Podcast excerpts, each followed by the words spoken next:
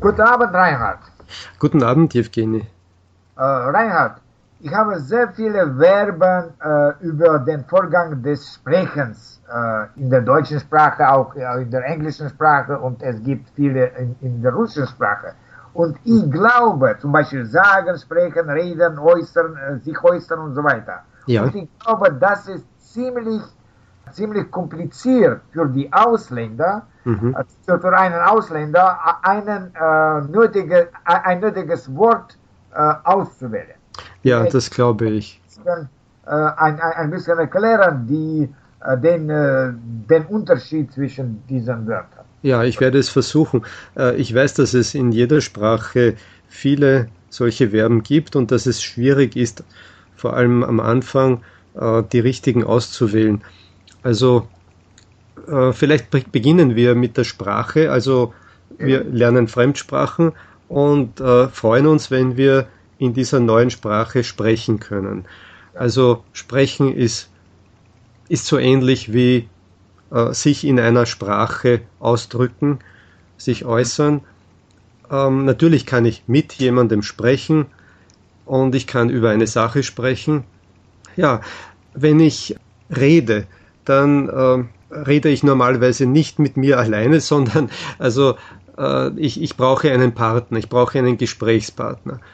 Ja, ich kann zwar zum Beispiel, das fällt mir jetzt ein, äh, sprechen üben auch alleine, aber um zu reden brauche ich einen Gesprächspartner. Ja? Also ich denke, dass Reden mit, ein, mit äh, Kommunizieren äh, gleichzusetzen ist. Kommunizieren oder sich oder sich unterhalten.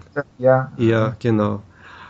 Und äh, natürlich gibt es äh, auch Redewendungen für, für diese Verben.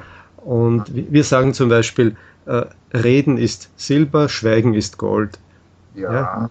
Aber andererseits, äh, äh, ja, was ist mit Sagen? Ja? ja wenn, wenn ich etwas sage, gut, äh, das ist wieder eher einseitig, beziehungsweise also ein, ein Sprecher sagt etwas, das heißt, äh, etwas, was er sich denkt, kann er laut sagen.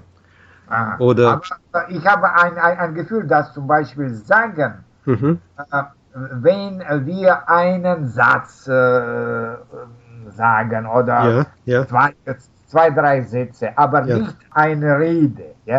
Das stimmt, ja. Also normalerweise, ich sage ein Wort oder ich sage einen Satz, ja, das stimmt. Und ich sage nicht eine, äh, einen längeren Text. Ja. Ich kann zum Beispiel ein Gedicht aufsagen, aber das hat eine Vorsilbe. Und wenn ich etwas erzähle, das ist natürlich möglich mit einem längeren Text, also mit einer Geschichte, einem Erlebnis. Ich kann etwas erzählen, was passiert ist. Ja.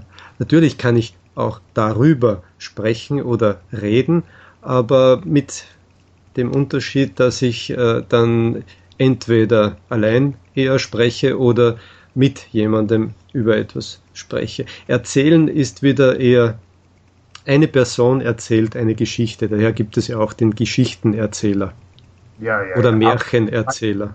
Wer, wer, wer jemand erzählt, alle ja. anderen hören. Ja? Genau, ja.